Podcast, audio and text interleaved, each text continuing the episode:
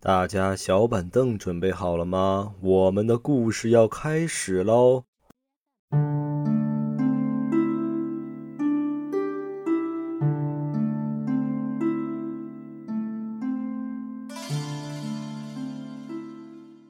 ！Hello，大家好，这里是黑沙电台，我是小王，我是老妖。最近北京下了几场雨，嗯，下一天了。到了晚上，凉风习习，还伴随着一两滴小雨滴，很舒服，非常适合录节目。比前两天好多了，前两天确实太闷了。对，等录完节目之后呢，小王啊炒一盘大盘鸡，然后炖个鸡汤，再放上几个新鲜的那种菌菇啊，喝一碗太舒服了。哎，太鲜了，我我我饿了，要不咱等会儿再录吧，咱先去吃点儿。你先讲吧，你讲完张一讲。行好。我今天先来讲这第一个事儿啊，嗯，这事儿我接完投稿之后，我看了一下，就觉得绝对跟他那个同学小 C 有关系，是怎么回事呢？咱们这姐们儿啊，她当时在初中的时候，有一段时间，我感觉是被校园霸凌了，她被孤立了。当时因为生病了，吃了药啊，这可能是激素原因啊，导致她身体发胖很快。他们班有些好事男同学啊，就给她起外号，啊，就是一来二去的，就大家都不跟他玩了。哎，这种事儿就会发生在那种世界观、三观还没建立的时候。初中尤其那个时候啊，比较多。嗯，他们班就一个女生啊，还愿意跟他一起玩，而且跟他玩的不错。这个女生啊，就是他那个同学小 C。这小 C 其实也是一个被孤立的同学。嗯，为什么呢？因为这个他们班班主任当时在班里边说，这个小 C 啊有心理健康问题，导致呢他们班同学都觉得小 C 有神经病，都不跟他一块玩了。这老师也够孙子的，对，也不咋地啊，怎么能这样做呢？是不是？对啊。然后呢，但是他跟这小 C 玩的还挺好，他也没觉得小 C 有什么不正常的，只是脾气大了点儿，但是偶尔确实有一些行为啊，确实是让人发毛。嗯，那怎么回事呢？啊，有一天晚上，他这个蒙着脑袋，偷偷用手机啊，在这个被窝里边看小说呢。嗯，这一看就看到了十二点钟，然后呢，他就准备这个。出来透口气，因为蒙着头嘛，满头汗啊，出来透口气，有同感。哎，然后一抬头就发现上铺啊耷拉下来一个胳膊来，他上铺住的呢就是小 C，他一看小 C 胳膊耷拉下来了，小小 C 死了没？紧接着他就看到有一个白晃晃的手工刀在那胳膊上划来划去的，而且这胳膊好像是没有痛觉一样，一动也不动。嗯，他想着这个小 C 是不是在自残呢？刚意识到啊。紧接着，啪嗒一声，这上面滴下来一滴水，就打他脑门上去了。他这抹下来一看，嚯，果然是血。哎呦，他知道小 C 果然是在那自残，嗯，就赶紧起来看看小 C 怎么样了。他刚起来，就看到小 C 啊，早就在那坐好等着他了，好像就知道他要起来看他似的啊。紧接着，这个外面这个这走廊的灯光啊，映在这个小 C 脸上，阴恻恻的。就看到这小 C 啊，一直在冲着他在那笑，哎呦！而且这个小 C 笑起来越来越兴奋，他的身体竟然就不由自主在那颤抖了起来。然后这小 C 干了个什么事儿呢？他把他那个手工刀啊，说要把这个当做礼物送给他。小 C 说：“这是我给你的礼物。”小 C 病得不轻啊，有点吓人。不要跟别人讲，而且呢，你不能把它丢掉。他没办法，就只能把这个手工刀给收下来了。等收下来一看，上面还都是小 C 的血呢。哇！他拿纸啊擦了好一阵子，才把它收回去。嗯，哎，结果呢，这事儿过去之后啊，两个人的关系倒也没有变得不好，反而是越来越亲近了。哎，你听他描述，像不像是他跟小 C 是单独一个人在一个宿舍？因为像是老师什么的，刻意把他俩安排在一一起的。这个还没说，但是他后来说，其他室友都睡了，应该还有其他人。哦哦哦，呃，他俩的关系呢，经过这一次啊，倒也没变得很变差，反而是关系越来越好，越来越亲近，两个人也是形影不离。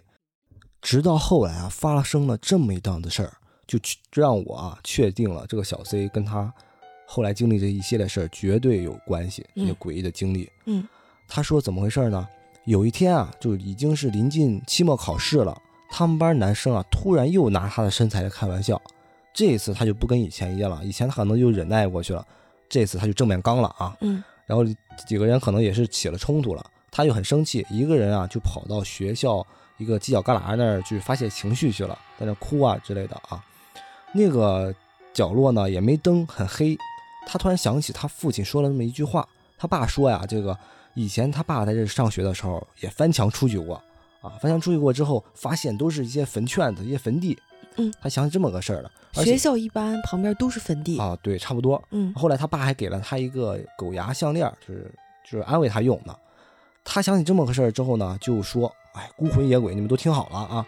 我就想让这些人遭报应啊，哪怕让我自己遭报应也没事儿，大不了大家都别好过。可能也是生气了，对，是，因为想到之前老是被欺负嘛，也生气了。后来也是说了很多呃一些一些发发泄的话。然后呢，他发现完之后啊，就从这儿出去了。刚开始还没觉得害怕什么的，等走出来的时候，感觉那又又冷又黑的，挺害怕的。刚出来这时候就发现小 C 啊。就恰好经过，嗯，小 C 一看他哭的稀里哗啦，就赶紧安慰他呀，说没事我带你啊出去玩，大家出去吃宵夜去，就带着他翻墙想出去就是吃宵夜。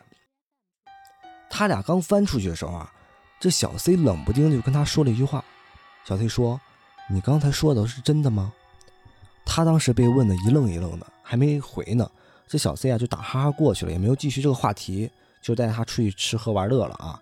两个人啊，回到寝室的时候，其实已经挺晚的了。但他很兴奋，也睡不着觉，就在那看视频。一看，看到一点多钟，这个时候就准备睡觉的时候啊，确实很困了。其他室友都睡了嘛。他抬头发现上铺的小 C 的床铺啊，有一把水果刀啊，一下子缩回去了。哟，他想坏了，这小 C 是不是又要自残呢？他就想去去问一下小 C 什么情况。哎，刚准备起身的时候，他们这个宿舍外面这个窗户。砰砰，被人敲了两下，他以为是宿管阿姨在那提醒。啊，这里说一句啊，他们那个宿舍门是有一个大门，旁边有两个窗户。嗯啊，一般这个宿舍阿姨会提醒，就是有会可能会探头看看你是不是睡着了，是不是还在玩手机啊这类的啊。他以为宿舍阿姨在提醒他，他就赶紧就猫起来了。可是等了一会儿啊，一直没看有人经过。一般有人这个宿舍阿姨在那提醒，都会探个头，或者说你。提醒完之后就走了嘛，嗯，但是发现没人从这走，没人经过，就还挺奇怪的。那多一事不如少一事儿，哎，赶紧睡觉算了，他自自己这么想的啊。然后正准备翻身睡觉的时候啊，就瞥了一眼那个小窗户，嗯，结果这一瞥给他吓一跳，咋的了？他看见这个小窗户那儿啊，有一个不快不慢的人影，就这么飘过去了。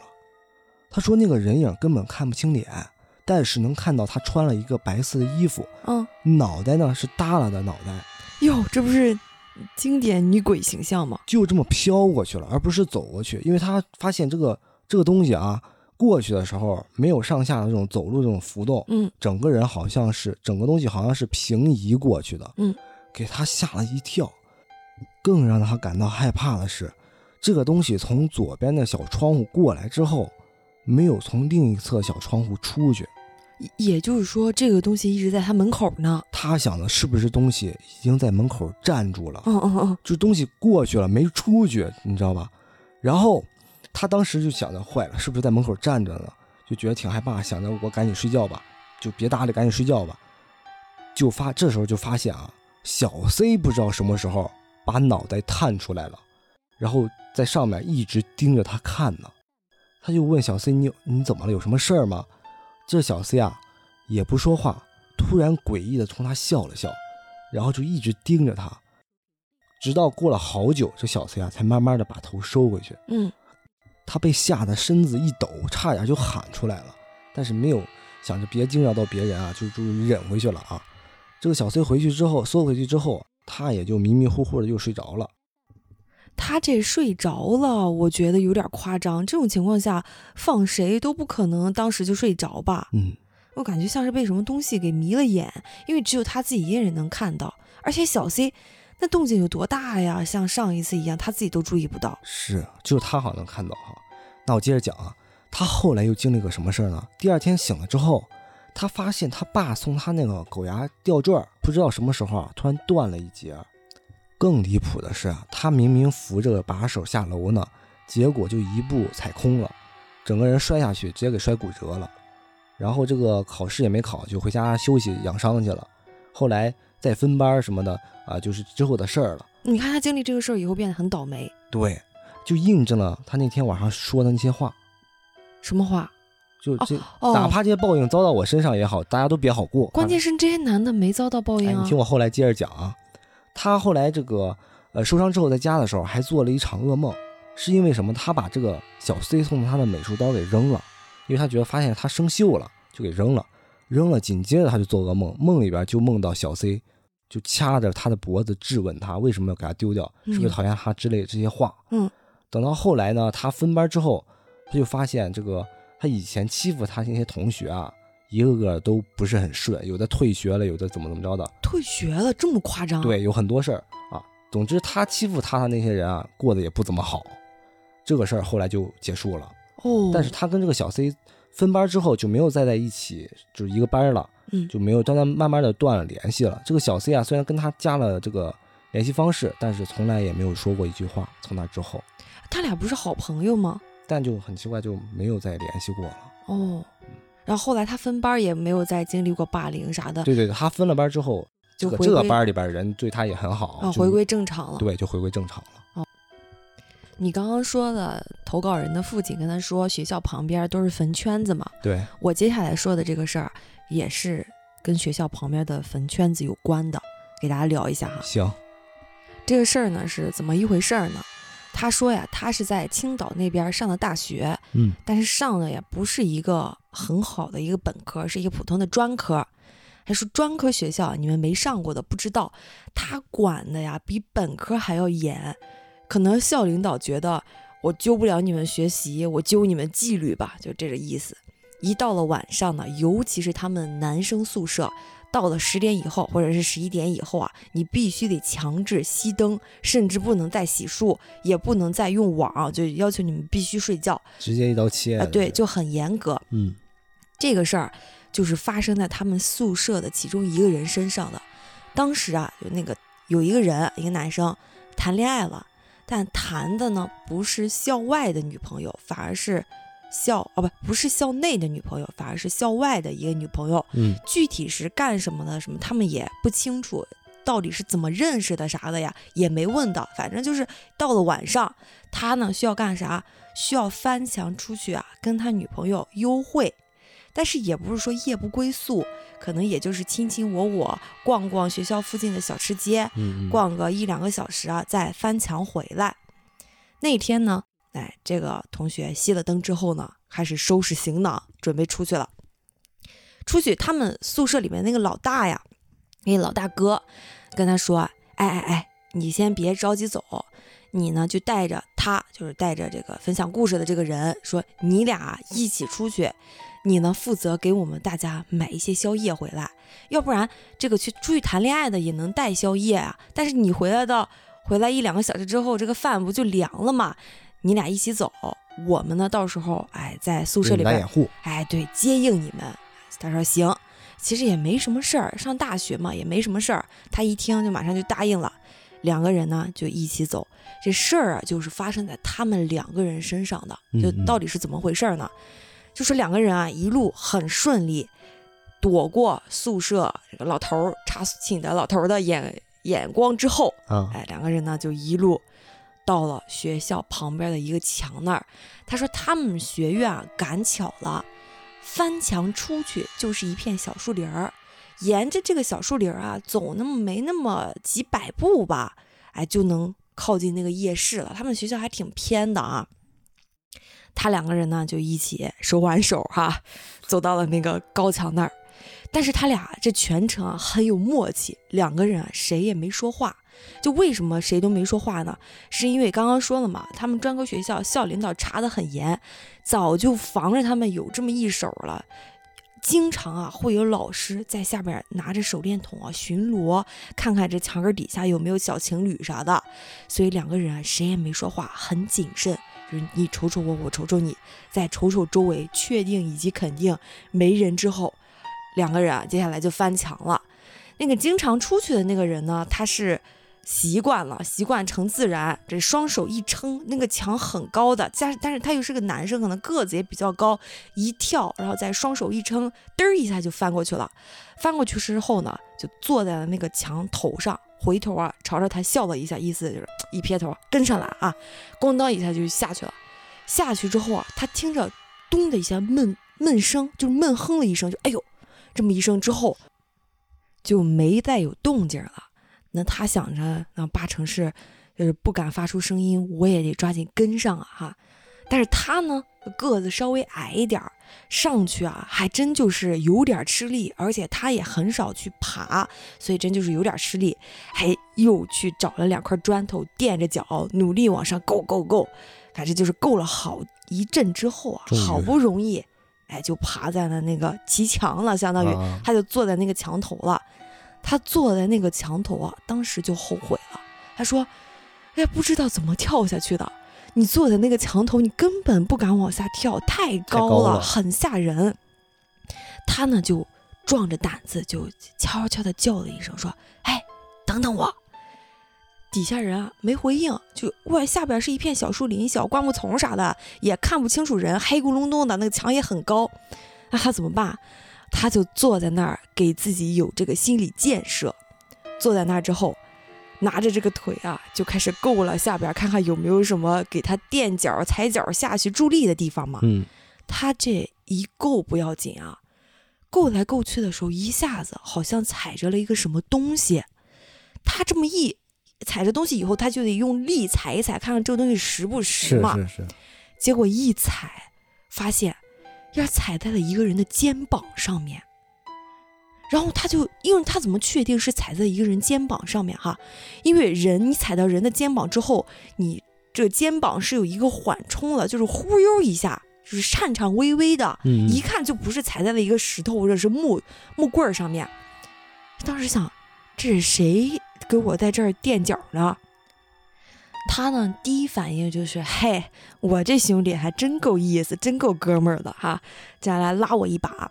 他呢，正想着就把这个脚啊，整个实力就踩到了这个肩膀上，准备往下下的时候啊，他说他当时也就嘴贱，他在那说一声：“哥们儿，你真真够 真哎，对对对，是这个意思。”结果他说完之后，他身下的这个人啊，没反应，就是没动静，一句话也不说。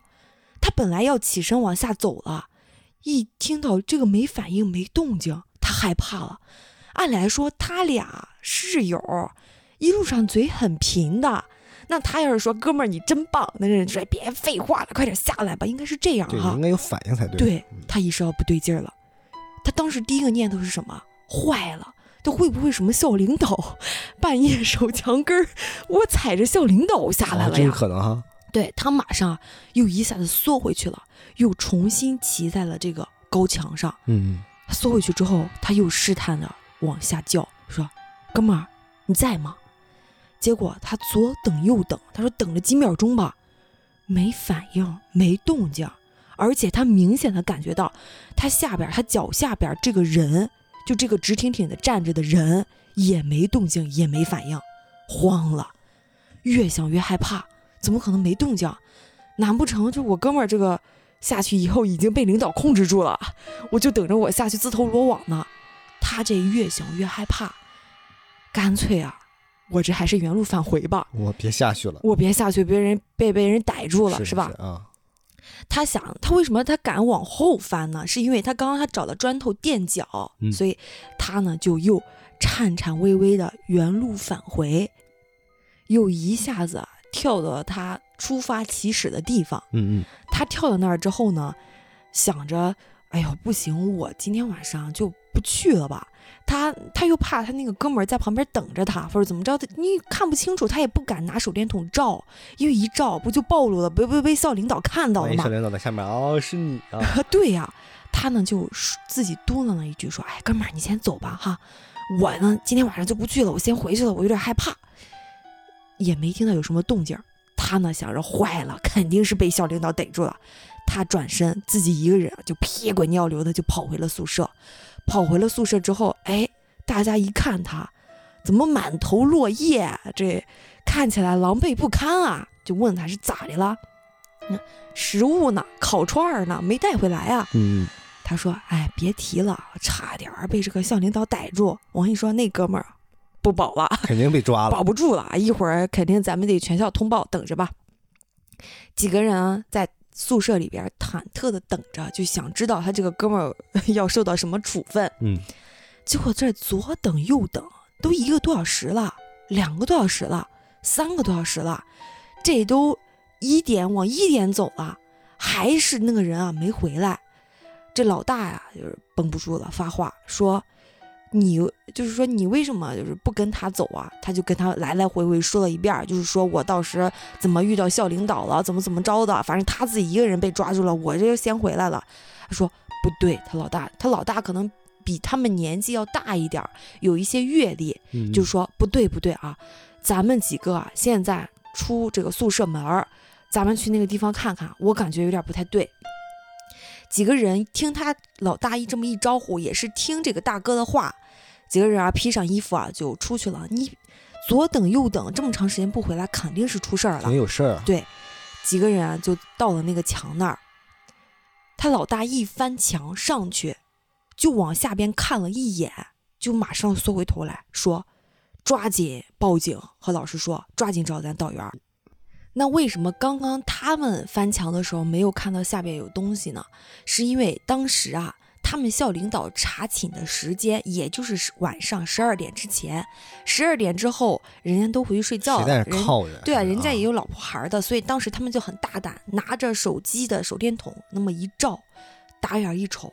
老大当时脸色变了，下来之后呢，几个人手脚忙慌的就联系了导员儿。这老大亲自跟导员说了，说我们这个宿舍里有一个人啊，半夜就是翻墙出去，可能是摔着了。因为我刚刚看到他在墙底下就是瘫着一动不动的。导员一听这个事儿，马上就慌了，当时就联系医务校医务室的人啥的，很快就来了，也是在学校旁边住着嘛。已经翻墙过去的时候，打手一摸。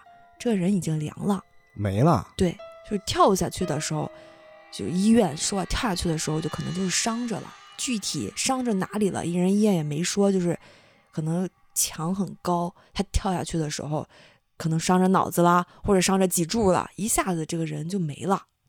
哦，所以他发出什么动静，闷哼了一声。对，然后这个人无论跟他朋友怎么交流都没有反应，但是这个事儿。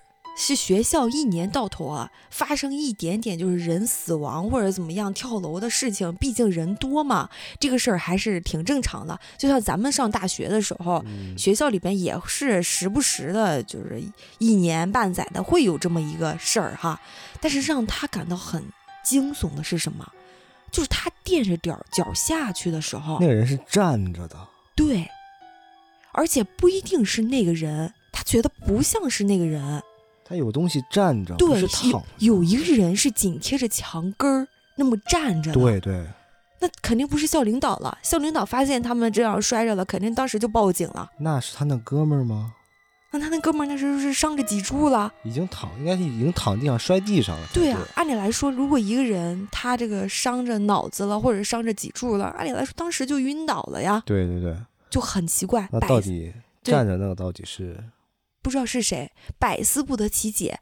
后续这事儿还是有后续的啊，平白无故就去世了这么一个大小伙儿，肯定人家长不放过他们啊。嗯，当时啊，家长就闹到学校里边来了，学校就把他们宿舍里的人啊，就一起聚到一起和家长，你就解释吧，你就你们怎么就放他出去了？你这个宿舍长是怎么管的？每个人你都得解释啊。他们挨了好顿的一顿批。甚至啊，好几次几个学校领导开那个会议的时候啊，想把他们几个都给开了，但后来啊，反正不知道是使了什么手段或者怎么样，取得了谅解，几个人啊也算是休学一年之后又继续上学了，这个学校就顺利的读下来了，这个事儿就到这儿结束了。然后我就看哈，他们说有可能是强串子。什么是强串？墙串子就是说，有一种类型的鬼或者有一种类型的精怪，它到了晚上啊，它就沿着这个墙根儿，贴着这个墙面横着走。就比方说，到了晚上深夜的时候，你自己一个人走，你会发现有一个人背对着你，紧贴着这个墙，那么横着沿着墙走，这就是一种类型的鬼，叫墙串子。墙串子，对我。其没法解释，只能用这种玄之又玄的解释了。那他要是碰到这个东西，那那谁知道他是怎么去世的？哎，按理来那，个那个人跳下来的时候之后，是不是因为碰到这个钱串子他才受的伤啊？人家叫强串子。啊，强强强串子，他才受的伤、啊。对呀、而且很奇怪的是什么？他经常翻墙出去。哎，以前没没什么事儿，对他经常不是翻墙出去会女朋友吗？怎么那一天就突然就这么巧给摔着了呀？啊，是啊，这真不好解。百思不得其解哈。对对对，好，我这个事儿说完了，行你，再来一个。好。我接下来讲这个事儿啊，就告诉我一个道理，就是尽量不要去这个洗浴中心洗澡去，为什么就容易啊发生一些不太好的事情。点我呢？是不是？就这两点兴趣爱好。上一次的时候说尽量少去采耳，这一次尽量少去洗浴中心洗澡。你，得听我讲啊，这个事儿啊，真的听起来就匪夷所思，就真的解释不明白，怎么回事呢？这个接到投稿啊，咱这粉丝说他有一个好朋友，哎，跟他玩特别好的好朋友，就因为去了洗浴中心啊，就出事儿了。起因是他们有一个共同好友叫小鹿，去洗浴中心洗澡，结果人没了。呃，他说这个小鹿啊，身世挺坎坷的，哎，十几十七八岁就就闯社会了，因为父母都不在了，闯社会了。然后呢，经常晚上啊打牌呀、熬夜呀、这种。他那天出事那天呢，就是晚上熬夜到了三四点钟，嗯哎，去这个洗浴中心，可能洗漱完之后在那儿想在那儿休息，结果第二天人家保洁人员就发现他当时已经没气儿了，啊，就在那个休息椅上躺着，但是已经叫不动了。嗯啊，人没了。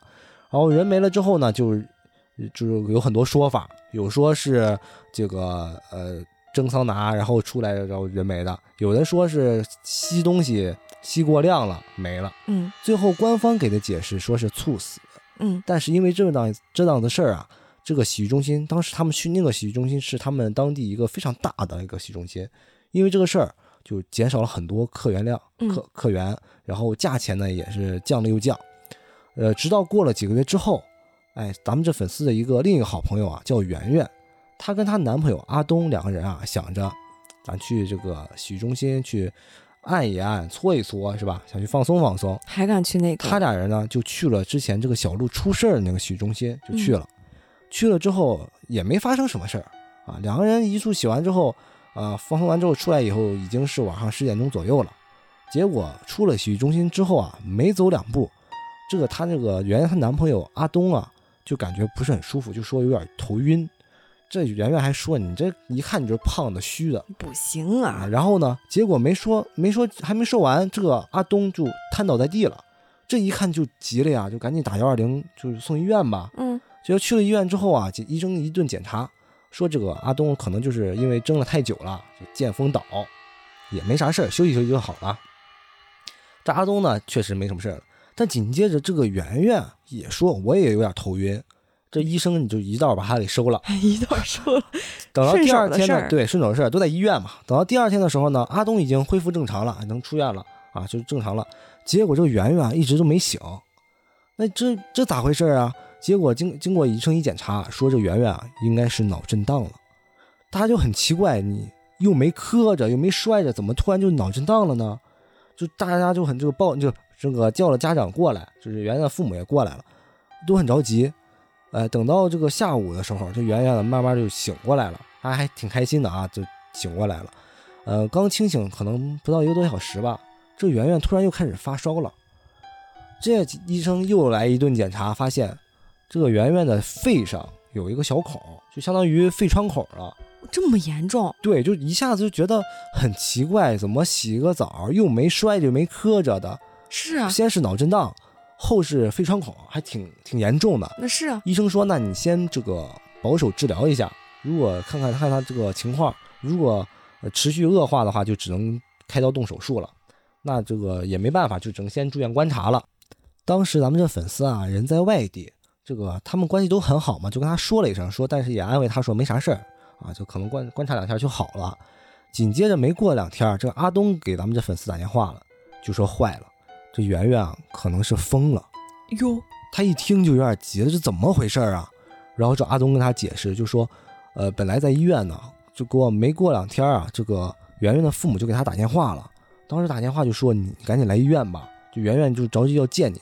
他当时接到电话的时候，就听到这个背景啊，就背景音就很嘈杂，就有人在喊啊、叫啊之类的。嗯，等到他到了医院之后，还没进这个病房，就在走廊里边就已经听到那个病房里边就传出来非常大的那个嘈杂声、喊叫声。嗯，进去之后发现圆圆已经被就捆起来，就是那种五花大绑，啊，对，精神病人绑精神病人那种束束缚衣嗯已经捆上了，但能看到圆圆还在那非常激烈的挣扎和吼叫嘶吼。这个阿东当时就被吓坏了。这圆圆父母看到阿东来了之后，就跟他说：“这个刚才还好好的，突然一下子就这样了，一下疯了。”嗯然后但是圆圆一直说着要见你，然后我们只能把你打电话叫过来了。这个阿东来了之后啊，这圆圆看到他确实情绪一下就稳定了，他就在旁边安慰这个圆圆。呃圆圆呢，但是整个状态就是一种很戒备，呃，这个嗓子里边一直咕噜咕噜，像那种野兽啊动物发生那种呃嘶吼，嘶吼那个呼噜呼噜那种警戒的声音。嗯这个有了阿东的这个悉心照料啊，这个圆圆状态确实是好了一点，意识呢也慢慢的就恢复了常态，但是也是时好时坏的。中间呢，他也跟这个圆圆通过话，就咱们这粉丝跟圆圆通过话，这个圆圆状态当时不是特别好，但是他也安慰没啥事儿啊。过了大概一个多月吧，这圆圆终于就顺利出院了。但是事后呢，这个圆圆父母啊跟圆圆说了这么一档子事儿，他这个圆圆跟他就转述了，嗯说你当时疯了的时候啊，干了一档子就是非常疯狂的事儿。怎么了呢？这圆圆父母说啊，当时圆圆发疯了，就被捆在这个床上，但是眼神非常的凶狠，然后就对他父母是说：“你把手机拿出来，你现在拿出来就拍我，来录我。我以为你把手机拿出来给我点，喂我五十，给我点肯德基。”然后就说：“你来拍我。”然后呢，旁边的这个病友啊也不明所以，就拿着手机也想想来拍拍。当时这个圆圆就有一种坏人得逞了那个样子，就说：“对，你们都拿出来，都来拍我。”哟，然后当时这个圆圆妈妈就被吓坏了，就没办法，就是拿出来了。然后这圆圆好像是就开始自我检讨一样，就说：“我以后再也不吸那个东西了哟，啊！我再也不吸了，全世界让我要让全世界都都知道。”就开始发毒誓，说如果我以后再吸，就发到全世界，然后全中国人都知道怎么怎么着的啊！就开始这种。嗯，然后最后呢，又非常声嘶力竭的就在那狂笑。当时他就怀一度怀疑这是不是真的，嗯然后他就问：“你这是真的假的呀？”然后圆圆说：“这个当时，这个他父母就把这个已经确实是拍下来了，哦，而且还拍给他看了，就咱们粉丝也看到了这个视频，嗯但是我还没跟人家要。嗯，然后咱的粉丝就就问他：你是不是你不会是真的吸了吧？然后人家说没有，就我后来也去做检查，就圆圆说我后来也去做检查了，根本就没有，就是怎么可能啊？就肯定没吸自己的身体也自己不清楚吗就？绝对没有，没干这事儿。但是就不知道怎么回事儿，就是有这么一段儿就是经历。嗯后来呢，这个圆圆啊，就是出院之后啊，这个家里边觉得她不像是生病那个状态，就找了一个大师给她看了。这大师就这么说，就你你家孩子这个命是真的大，他这个像正常人啊早就没了，他就是已经能活这个多活一个多月啊，到现在还活着已经不容易，就多活一个多月啊。对，要要要是正常人早就没了，哦就现在已经多活了一个多月嗯，啊，到现在还正常活着，就是绝对是因为你们家福大命大。有这个祖先保佑。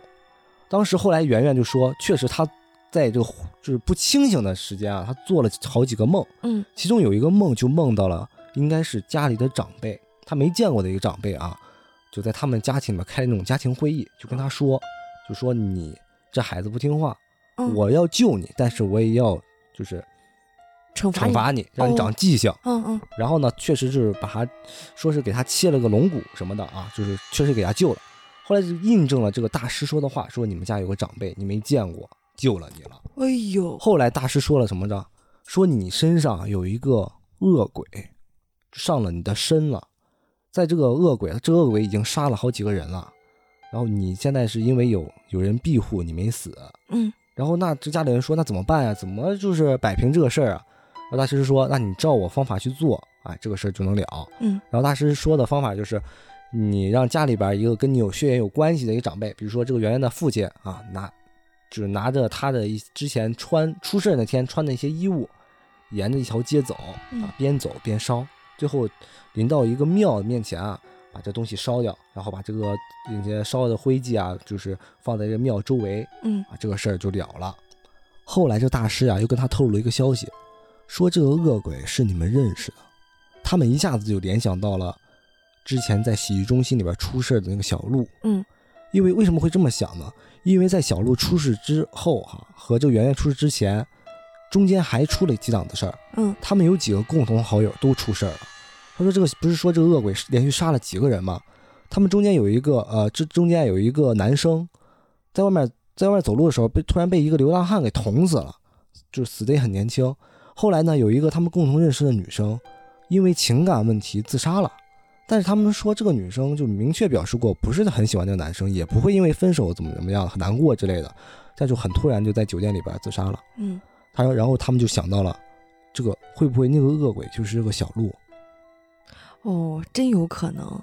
而且你说的这个事儿讲完了哈，嗯，你说的这个事儿很像一个电影中的桥段，山村老师楚人美哦，就一群年轻人，他们一开始在那玩通灵游戏，嗯，结果一下子把这个楚人美召唤出来了，接着就陆续的有人疯了，有人死了，有人被人杀掉了，或者怎么样的，就都是召唤出来的这个恶鬼，这个恶鬼把他们杀的。我突然想起了一个画面，就是那个男主楚人美，那个和那个男主，当时他楚人美附在了他那个女朋友身上，嗯，然后男主就抱着他那个画面，哦，是吧？这个童年阴影太吓人了。我就想起来，就想到了，会不会他之前疯了呀？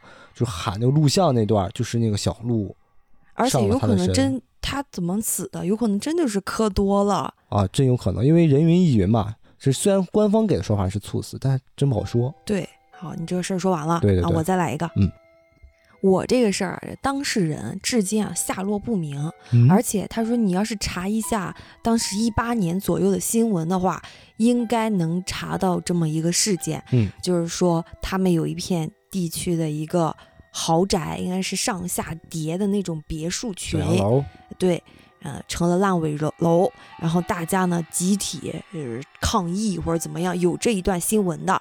而且一八年左右正是房产刚起步正盛的时候，房价正贵的啊，对，正贵的时候嘛，嗯所以当时就发生了这么一档子事儿。他说当时啊，他就是其中一个在里边抗议的人。他买了那个，对他买的是下叠，就下拼别墅，地上面有一些，然后地下面好像有地下哦哦，嗯，当时不是车库啊，地下面人家要放什么游戏厅啊之类的。当时他买的这个别墅啊，他说价挺贵的，而且呀、是要承诺好精装修的。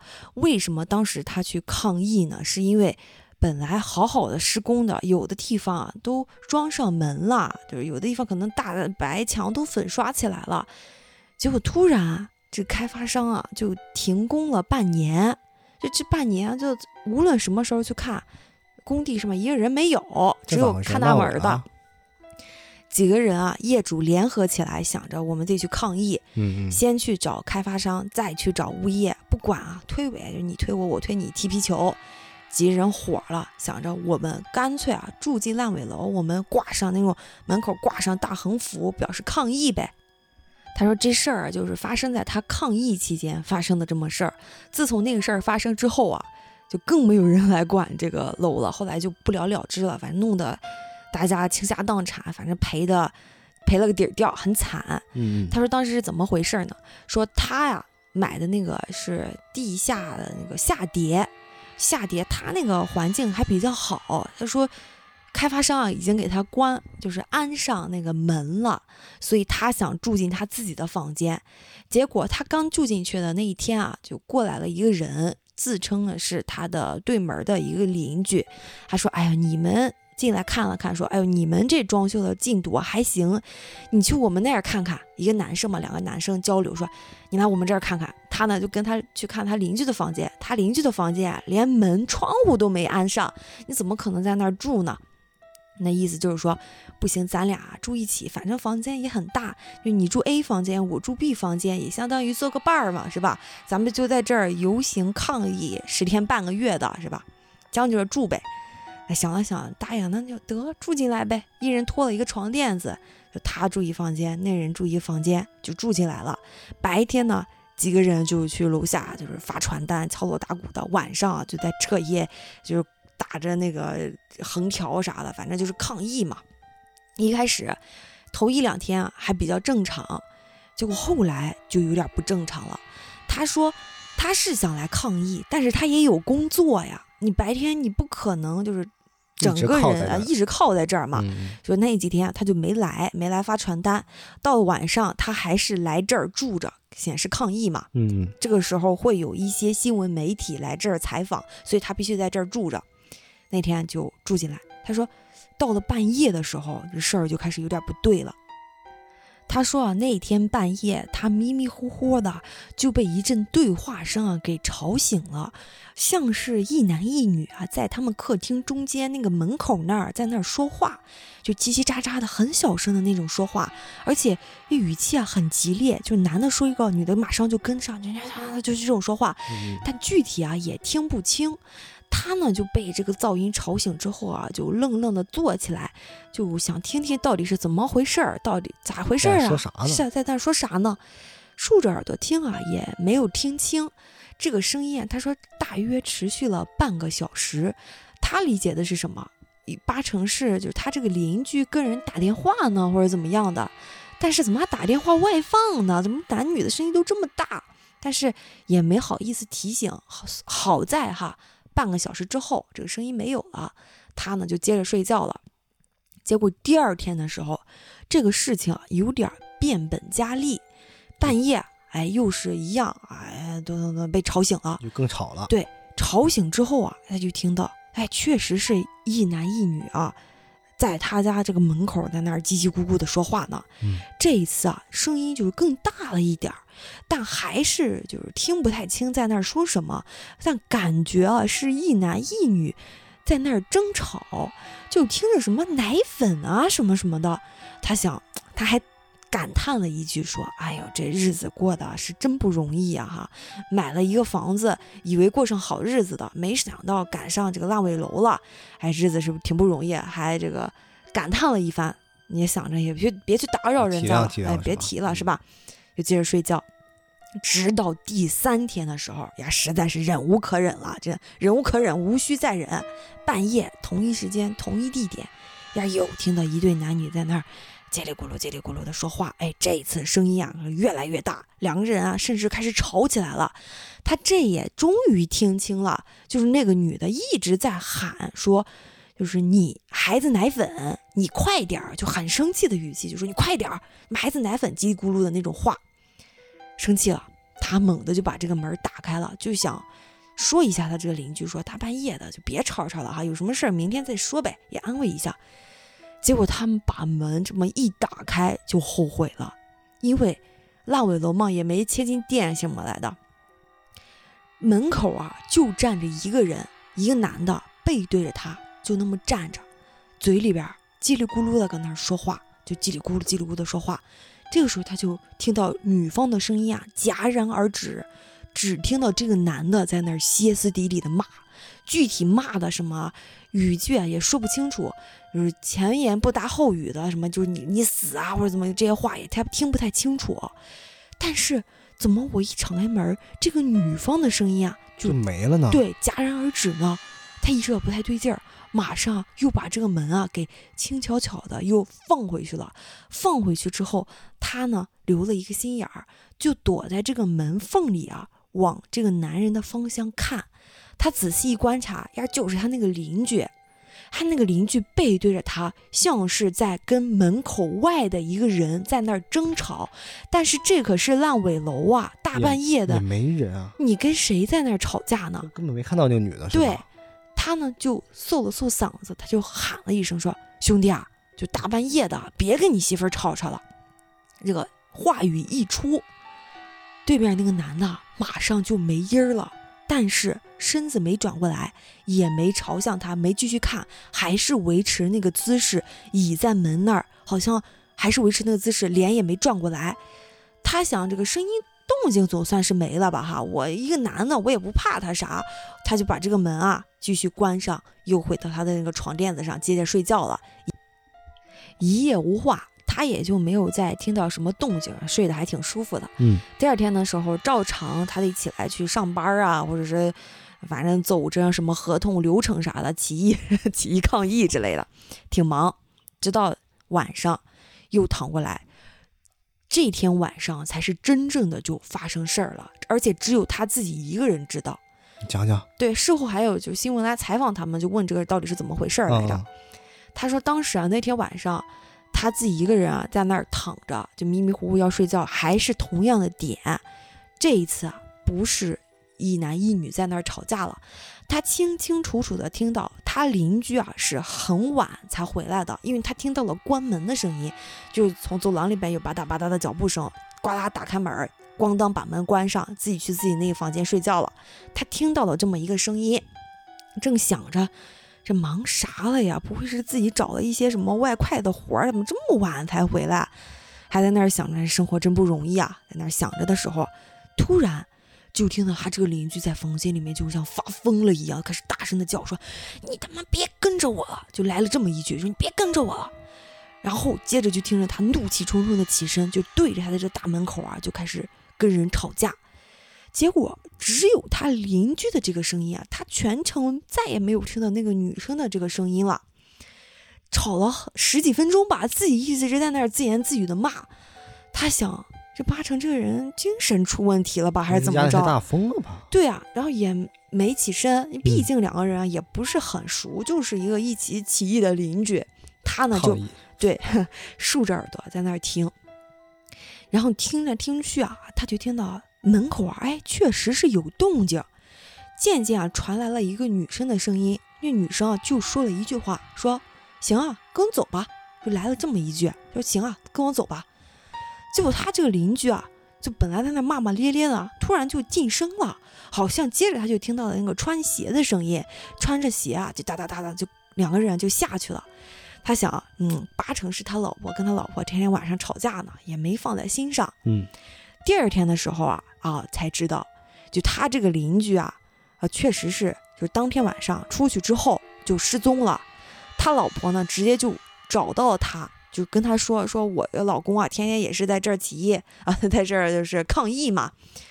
当天晚上，平时我们俩都是有这个电话、微信联系的。说今天他没回我，我想来看看怎么回事儿。两个人一对才知道，坏了，坏了，她老公失踪了，去哪儿了？这是。她说，每天晚上你俩吵什么架呢？一天到晚的，就是两个人啊，也别吵架，别闹矛盾啥的。他还在这儿，就是安慰，哎，安慰呢。结果他老婆就很震惊，说：“我们俩人就没吵架，每天晚上还微信联系呢。”然后他说：“不对不对哈，每天晚上有一个女的来找你老公，我可是听得一清二楚，两个人一直在那儿吵架。”两个人一对慌了，马上去警局报了警了。警察听完之后啊，就是跟他说啊，就问他说：“你老公啊，平时啊有没有？”就是这个心理承受能力比较脆弱，或者是有没有什么前科，有什么有什么遗传病史啥的，就咨询了一番。大家猜测啊，就有可能是因为承受不住压力啊，疯了。疯了之后呢，就开始找。找了好长时间也没找到这个事儿，还惊动了媒体。我刚刚不是说了吗？还惊动了媒体。嗯嗯。直到惊动了媒体之后，整个事儿才画上了一个句点，就给他爆出了一个惊天的猛料。那怎么回事啊？也解释了为什么他们的房子停工了。他们为什么停工？他们一开始啊是以为开发商或者怎么着资金链出问题了，其实根本不是。是啥呢？是当时在装修他们房子的时候。其中的有一户人家地下一层有一对老夫老妻，他们是一个施工队的。当天晚上啊是吵架了，两个人在地下一层拿刀互砍，就老婆把老公杀了，老公把老婆砍死了。我两个人就可能遇到一些生活琐事儿，加上在工地上干活很累啊，当天晚上就没谈拢，哎，吵起来了。吵起来之后动手了。动手，两个人下手都很狠，你砍我一刀，我抡你一锤的，俩人都死了。对，都在地下室的，就一个在 A 房间，一个在 B 房间，都是血流流死的。直到第二天，工友们才发现了这个事儿，叫了警察，叫了救护车，把这个两个人拉走了，已经去世了嘛？这这个地儿就成了凶宅了嘛？嗯嗯。那为什么他们这个房子停工呢？就是这个施工团队啊，他抗议。大家本来就很忌讳这些啊，在这施工死了人了，那你起码得给我加点钱或者怎么样？可能开发商也比较黑心，大家工资上什么东西没谈拢，才导致了这么一个事儿。那后来这个事儿媒体介入之后，这个事儿一下子就闹得很轰动了，更没有人敢接这个活了。这个事儿就一直拖着，这房子至今还是烂尾楼呢，还烂着呢。对，然后这个事儿就到这儿就结束了。哦，那他这这个男生啊，不是这个这个这个男的啊，他突然疯了，跟人走是，难道是跟？你听他们晚上吵架的这个话哈，什么孩子奶粉钱，什么你快走，你快点。是那一对那个互砍的那个夫妻啊？好像是有这么一个事儿，但是也有可能就是这个男的因为压力太大啊，精神崩溃了。他疯了，他精神崩溃了，是吧？对，那具体谁知道呢？嗯，行，那讲完了。是，好，你还有吗？我这没了。那咱今天到这儿啊，时间差不多了。好，拜拜。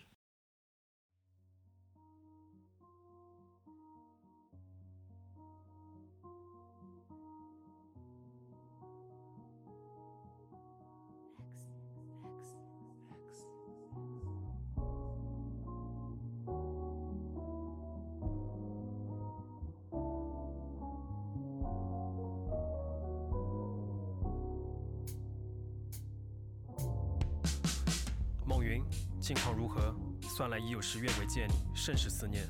此刻我能闻见漫天火药味道。我随军藏身长江边，以暗无天日的地窖底，埋首台灯下写这些字，却不知把心绪给寄向何地。我爱你，如磐石般坚毅。我问营长，我们何时上何班飞机？他总在逃避我的话语。可曾记得你我初次相遇？你是第一批留洋教师到海宁。我大概知晓西方人所说的天使射中了凡人之心。若没有你，我的人生必将难觅知音。你说分离是神的考验，我势必铭记于心。可苍白的文字如何穿透江水，踏过泥泞？我总怕邮差太慢，愿把信件托付给那悠悠长江上翱翔的鱼鹰。此去经年，应是良辰美景。母亲可好？不孝子读书多年，徒留个五副背影，幸得你照顾，也给身处异地之我一丝安定。盼相聚之日，每至寒灯夜雨，怀人悲切，心心念念。四九年三月初三夜。亲密的爱。长的时间陪着我，亲爱的人，亲密的爱人，这是我一生中最兴奋的时分。梦云，近在如何？我知你此刻已在台湾。彼日知你离去，我亦伤痛极了。但至少你安全抵达，我亦是快乐的。我踌躇越久，便越难说服自己，此生与你恐无缘再相会。也好，如今你我年逾半百，我心里寻得归宿，有良人相慰。当今中国格局，我是有些难以适应的。但相较乎你我，便是那残冬的时光，也是极美好的。写到此处，未免有些伤感。人遇到高年，就愈加私人睹物啊。我那满满一书架宝物啊，只被我那活泼干女儿称之为封建遗骨。对了，我听闻宝岛常有台风肆虐。你可要照顾自己多些，别天冷不知觉，被风吹跑回我身边，那我可是百般不会放你走的。听人言，红尘中蹑足行走，必定会犯些错事，但我这一生做对一件事便足事，这件事便是念你至此。唉，骤雨反复，春梦无痕。八一年十月初二，夜。亲密的爱人，谢谢你这么长的时间陪着我。爱的人，亲密的爱人，这是我一生中最兴奋的时分。暮云，实在未见你回信，想必你大概回复累了吧？我数次提笔再放下，竟不知从何说起。昨日我那干孙扬言要把我这信件写成歌词，我亦是拒绝的。隐私一词在现今社会甚是不可多得。旧时我那星际参军，多是为解饥饿。现今渐渐富裕了，我却穿起你制造的旧衣，握起毛笔，爱上了书画研墨。我想时光亦是用来磨的，细细的磨，慢慢的磨，总能磨出些许墨香来。即使我这鼻子已不灵，眼睛生出疾，侥幸你的照片还能辨出一些。